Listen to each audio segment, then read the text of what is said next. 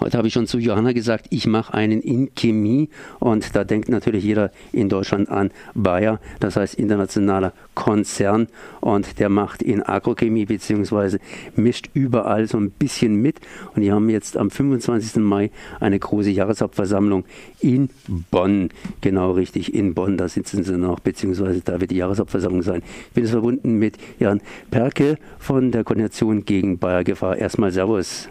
Ja, guten Tag. Ihr seid ja nicht so ganz die Bayern-Freunde und verfolgt Bayer kritisch und da läuft natürlich das eine oder andere auf. Das heißt, ihr werdet auch mit, ich wollte schon sagen, am Tisch sitzen, aber das ist ja wohl eher eine Saalen-Vortragsgeschichte. Ja, nicht nur. Also wir, äh, wir gehen schon seit 1983, besuchen wir die Hauptversammlung regelmäßig und äh, so, äh, wir halten auch kleine, kleinere bis größere Kundgebungen vor der Hauptversammlung selber ab und, und danach, wenn die Hauptversammlung selber beginnt, äh, halten wir und auch andere Kita-Aktionäre auch noch Gegenreden zu den Themen des äh, vergangenen Jahres. Was werdet ihr machen? Das heißt, ich habe mir hier ganz kurz aufgeschrieben, Kleinaktionäre, sprich, da gibt es ja auch noch diese Vereinigung der kritischen Aktionäre. Ja, genau, die sind auch mit unserem Bündnis. Ähm. Und jetzt dieses Mal werden die Proteste hauptsächlich sich so gegen die von Bayer geplante Monsanto-Übernahme richten, also sowohl draußen äh, als auch drinnen. Viele Reden werden sich danach, äh, damit befassen von unserer Seite aus. Ich habe es schon angekündigt, beziehungsweise gesagt, hier ist jetzt einiges aufgelaufen. Monsanto, die Übernahme ist natürlich eine, eine, eine Frage. Äh, was werdet ihr äußern, beziehungsweise wo richten sich die Proteste an diesem 25. Mai ganz besonders? Ja, also wir also wir, wir, äh, wir sehen äh, das Bestreben, dass Bayer sich mit, dem, mit der Monsanto-Übernahme so an die, äh, an die Spitze dieses weltweiten Agro-Oligopols setzen will. Also die, der Agromarkt ist an sich jetzt schon sehr hoch konzentriert und äh, danach, wenn das alles durchgehen sollte, was ja noch nicht ganz klar ist, wird, wird es nur noch vier große Agro-Anbieter geben und mit, mit Bayer an, einsam an der Spitze und das und, und diese Machtfülle hat sehr viele Risiken und Nebenwirkungen. Also einmal für die für die Landwirte selber, weil die äh, Preise steigen werden für die Inputgüter, Güter, also Pestizide und andere Sachen und weil das Angebot auch sinkt an Pflanzen und und das hat natürlich im Nachhinein auch Folgen für die Verbraucher. Also für die Verbraucher steigen die Preise dann auch und die äh, sie haben dann auch weniger Auswahl. Und dann bedeuten solche äh, solche Übernahmen haben auch immer negative Folgen für die Beschäftigten. Also die, man spricht denn ja so gerne oder ungerne wieder von den Synergieeffekten, also dass, äh, dass es so Rationalisierungspotenzial zu heben ist, wenn äh, so zwei Konzerne zusammengehen und äh, dafür, darunter werden hauptsächlich die Beschäftigten leiden. Und dann, ja, und dann befürchten wir auch noch negative Folgen für die Standortstädte, weil äh, Bayern muss sich hoch verschulden äh, für die für die Übernahme und äh, das verrechnet der Konzern oder hat es in der Vergangenheit immer mit der Unternehmenssteuer verrechnet. So. Das heißt, so ein internationaler Konzern kann entsprechend international ausweichen. Und was Sie gerade eben auch gesagt haben, wir haben eine hohe Konzentration bereits jetzt an entsprechender Agrochemie. Weshalb kommt so eine hohe Konzentration zustande? Gibt es da irgendwelche marktinternen äh, Voraussetzungen, die so eine hohe Konzentration praktisch begünstigen? Oder könnte man das auch irgendwie anders regeln?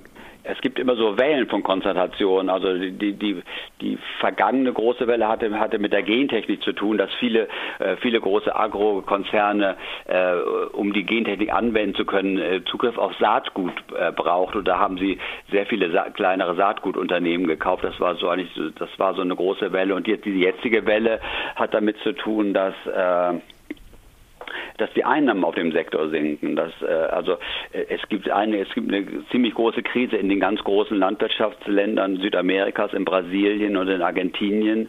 Äh, und die, und die Bauern äh, kaufen deshalb nicht mehr so viel Pestizide, weil sie auch, weil sie, weil sie nicht mehr so viel für ihre Ernten bekommen. In den USA sind auch so die, sind auch so die Preise für, für Agrargüter gesunken und deshalb sparen die Bauern äh, äh, beim Einkauf und in China sind die Wachstumsraten auch nicht mehr so groß. Also es gibt also nicht mehr so viel verdienen, zu verdienen in diesem Sektor und äh, die, also äh, es kann keine Ausweitung, also es kann können nicht mehr Rendite äh, erzeugt werden, wenn äh, weil es nicht mehr Märkte gibt. Also die, der Markt schrumpft. Es gibt keine, man kann nicht mehr Pestizide produzieren, weil es keine Abnehmer dafür gibt. Also muss man sich was anderes überlegen und dann können die Konzerne natürlich rationalisieren. Also äh, auf gut Deutsch Beschäftigte entlassen. Das hat Monsanto gemacht in den, in den letzten Jahren.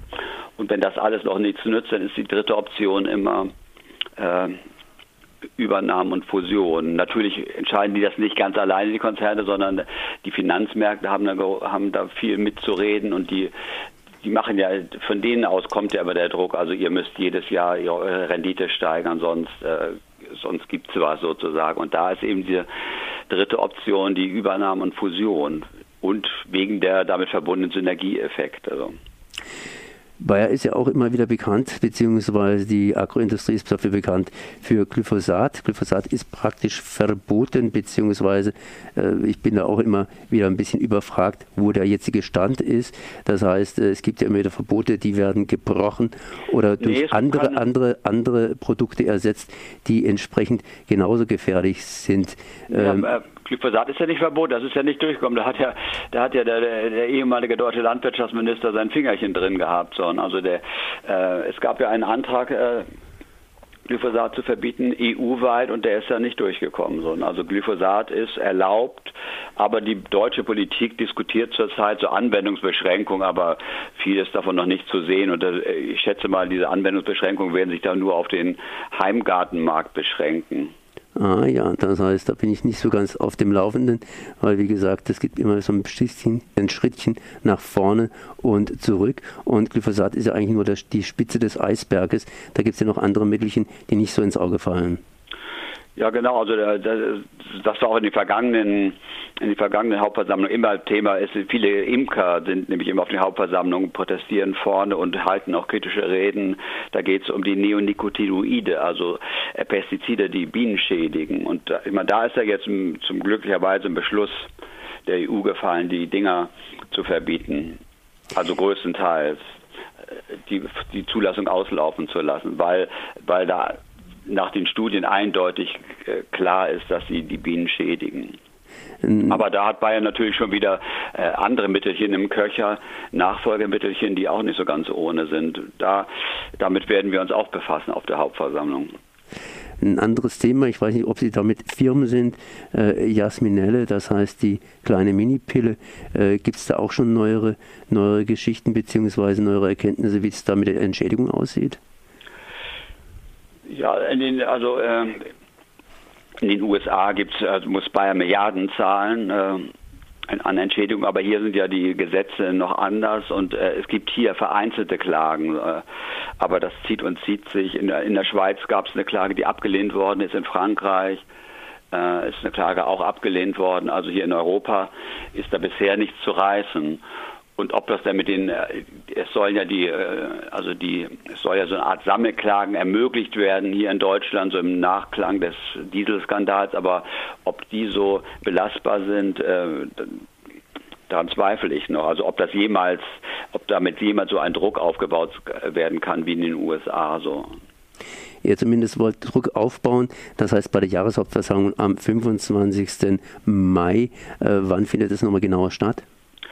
Ja, also wir, unsere Proteste beginnen schon um 7 Uhr, 7 bis 8 Uhr äh, und die Hauptversammlung selber beginnt um 10 Uhr und also wir, wir äh, wollen die Aktionäre immer mit unseren Protesten und Anliegen konfrontieren und hoffen auch ein, ein, ein paar von ihnen umstimmen zu können, eben mit uns gegen, mit uns gegen die Entlastung des Vorstands und des Aufsichtsrats zu stimmen. Ja, dann wünsche ich euch mal viel Erfolg. Das war Jan Pelke von der Koordination gegen Bayer gefahren und wir haben einige Probleme, die Bayer verursacht, angestoßen zumindest. Näheres natürlich findet man auf der Webseite von der Koordination gegen Bayer Gefahr. Ich danke mal für dieses Gespräch. Ja, wiederhören.